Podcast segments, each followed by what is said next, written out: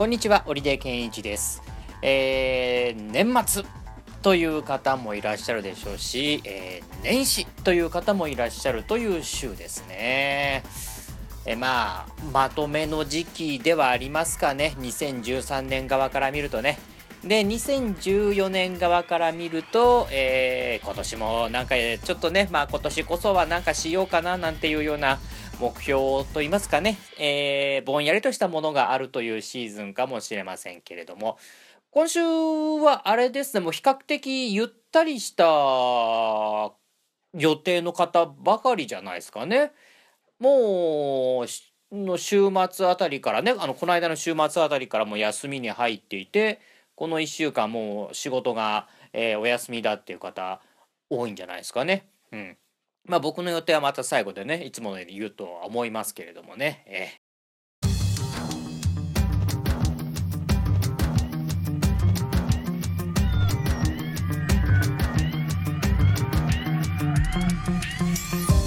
えー先週の金曜日なんですけど大阪に行ってまして、えーまあ、ツイッターを通じて仲良くさせてもらっている方が結婚をするということでその二次会に行ってきましてね、えー新婦側の、まあ、友人ということで行ってきたんですけれども。まあやっぱり大阪にまあその他にもまあ大阪での知り合い何人かいる中でというところではあったんですけどまあほぼ単身乗り込んでいくわけですよね。ねえ。でまあ普段24時間、え1週間7日ほぼほぼ一人で生活をしているとあのあいった結婚式の二次会みたいなパーティーっていうのはまあどういうふうにこう自分振る舞っていいのかわからないんですよね。うん、でまたあのー楽しいんだよ楽しいんだけど楽しいんだけどもその楽しさっていうのがこう人に伝わりにくいような楽しみ方をしてるんですよね。えあのー大体僕のパーティーの楽しみ方っていうのは、えー、大体こう自分の右腕とそれから右の肩そして、えー右の太ももあたりがぴったりと壁にくっついているっていうね。えで左手にえビールグラスを持ってえ飲みながら「お楽しんどるかねみんな」みたいな。お前も参加者なんだけどってね主催者じゃないんだけどそういった感じでまあみ楽しいんだよ楽しいんだけどもなんかこうじっくりこう見ていてっていう感じでやってる分なかなかこう楽しんでるのかどうかっていうのが人に伝わりにくいっていうね。うん。だから楽しんでるんですよってことを出すためにはこうちょっとなんていうの？自分の普段のテンションとはちょっとギアを変えているところがなくはないんですね。ま、周りから見たら分かんないです。周りから見たら、まあそれ、まあそんなに上がってないっていうか、まあ普通に楽しんでるよねって思われるかもしれないけど、僕の中では、なんかこう、普段の自分と違う、テンションっていうかね、そういった、あの風に、自分が違うモードになってる感じがしてね。だからパーティー中、なんか自分もこう、なんかで、どっか自分の中で勝手に心が折れるじゃないけども、こう、なんていうの？あの、草むらに入っていく感じ。あの、うわーってこう、ダッシュで、猛ダッシュでも、自分の身長ほどのこう、草むらの中に、うわーって入っていく感じ。そうすると大体ほら、腕とか、そういった顔とかね、こう、肌の露出してるところっていうの、擦り傷つくじゃないですか。あんな感じだね。なんかこういっぱい心にこう擦り傷を作ったんじゃないかっていう勝手な妄想ね。ええなんだからね、トドのつまりはね、あのー早いとこなんかこうみんなで一緒にやれるような生活をしないと、どんどんそういう傾向になってからやばいんじゃないかなって思ってるんだけど、大丈夫だったのかな？なんか僕は心に擦り傷いっぱい作ってたんじゃないかなって思うんだけどね。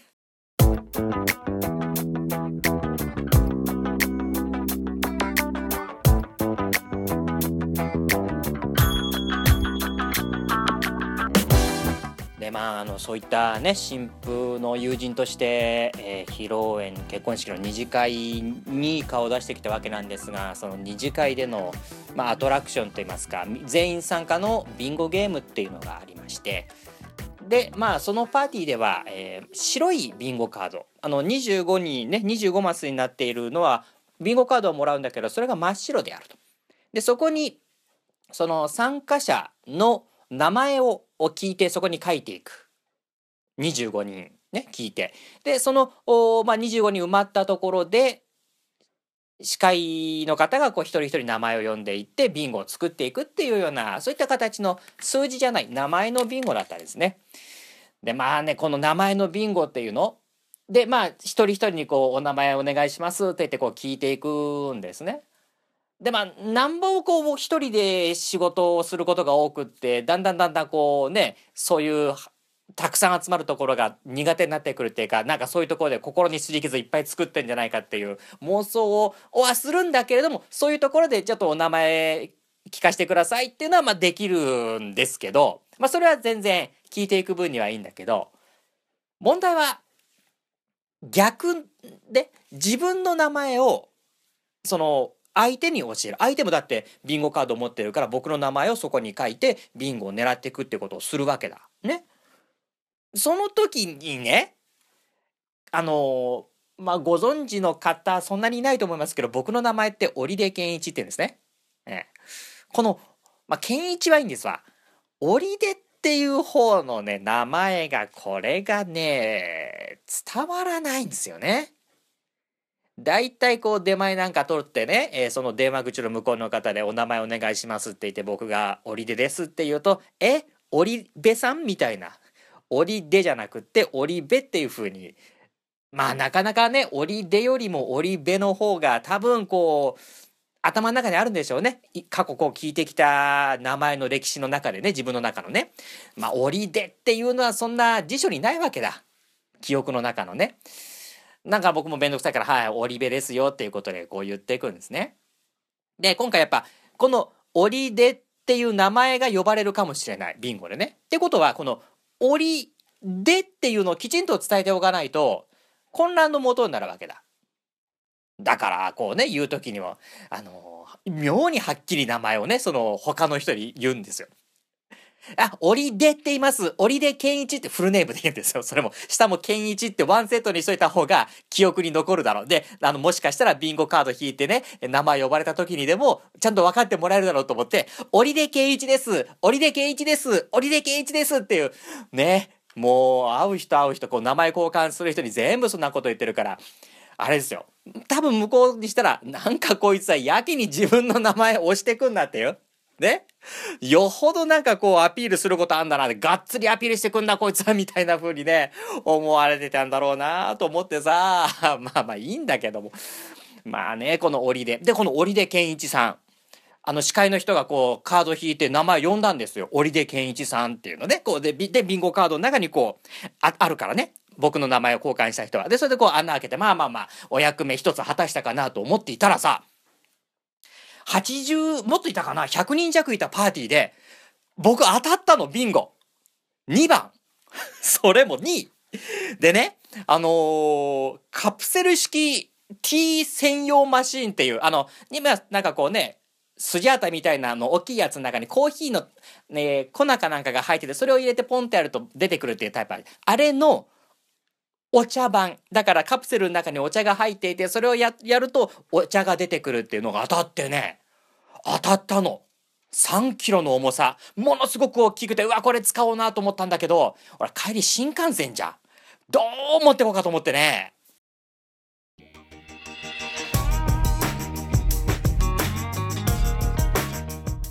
でビンゴ。2番に当たってそのえー、っとカプセル式 T 専用マシンっていうのがね当たって。でそれをこう持って帰るんですよ。でその会場からホテルに行くまででも結構重くてね。3キロぐらいの重さがあって、うん、であのヨドバシカメラの大きな袋の中に入っていて、えー、それをまあ名古屋まで持って帰る。よっぽどね宅配しようかと思ったけどまあでもまあ言うても3キロぐらいなら大丈夫だろうと思ってじゃあまあいいいいもう持って帰ると思ってあのー、名古屋まで自分で持って帰ろうということで行ったんです。で泊まってホテル泊まって次の日、えー、ちょっと京都にかき氷食べに行こうという予定を組んでたから朝ホテルを出て、えー、あれは何だっけ？えー、っとえー、まあ電車で？何電車か忘れちゃった。京阪京阪電車。京阪電車で、えー、っと大阪大阪から京都まで行ってで京都祇園でかき氷食べてで、えー、新幹線乗って帰ってくるっていうね。もともとあのー、その予定じゃなかったんだけれどもちょっと新作の季節のかき氷が出ましたっていうことでわこれ美味しそうだなと思ってで、えー、ちょっと食べに行こうとしてね。で行った。んですただやっぱあのさすがにね祇園の街をそのまあ自分のその旅の荷物も持ってプラスそのね、えー、ティーメーカー T 専用カプセルティー専用マシンっていうのティーメーカーを持ってってと観光に来たっていうよりかはなんかこう引っ越しですかみたいな感じになるから。でで年末だったし。なんかあれだと思ってまあ駅のコインロッカーにその T 専用マシンビンゴで当たった景品は入れてで、えー、京都でかき氷を食べて帰ってきたんだけどもまたその結構手に食い込むのね、あのー、紙袋の手持ちっていうのはほんと細いこうね紐みたいな感じの手提げだったのでで、えー、持つと痛いからそこにこう自分が持ってるタオルハンカチを巻いてこう手が痛くないようにして持ってって。さあ新幹線ですよ。ちょうど12月帰ってきたのが28日の土曜日です。まあ、あの、上りの U ターンラッシュはまだだけれども、それでもやっぱり年末混んでる。で、こんなね、3キロもあるような、もちろん旅の荷物も持って、プラスそれビンゴ当たった景品だから、どうから、これね、この当たったビンゴで当たったこの大きいやつ、通路に置いたらこれはかなりの邪魔なものにねなるんじゃない。いや京都にから乗って名古屋だからまあ一駅今40分ぐらいにしても邪魔になるかなと思って乗り込んだ新幹線 N700 系。びっくりしたね。自分の座席の前に自分の旅のまあ普通のバッグ一つとそれからそのビンゴの景品。3キロくらいの重さのスプッと入ってねうわこの N700 系の座席ってこんな広いんだってあの、行きが、あの、大阪まで行く時には高速バス使ったから、高速バスのその座席の広さと、N700 系新幹線の座席の広さって全然違うのね。まあそこにスポット入ってね、まあ、名古屋まで持ってくることができたんですけれどもまあそういう1泊2日の京都大阪行って京都から行ってで名古屋に戻ってくるっていうそういう旅まだまだ語ることいっぱいあるんですけれどもねまた機会があったらそういうの話そうかなと思っておりますけどね。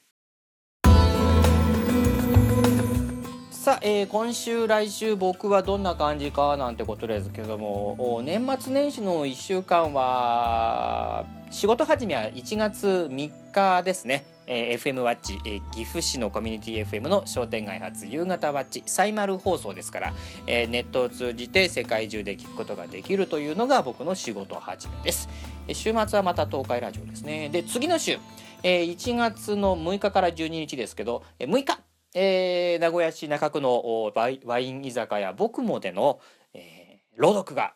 今年初朗読が6日から始まります。えー、そして、えー、愛知県東海市のコミュニティ FM メディアス FM でのね、えー、ビートアラウンド834これが7日火曜日から始まります。5時から8時まで。夕方5時から夜8時までの3時間生放送です。7日からですよ。1月のね。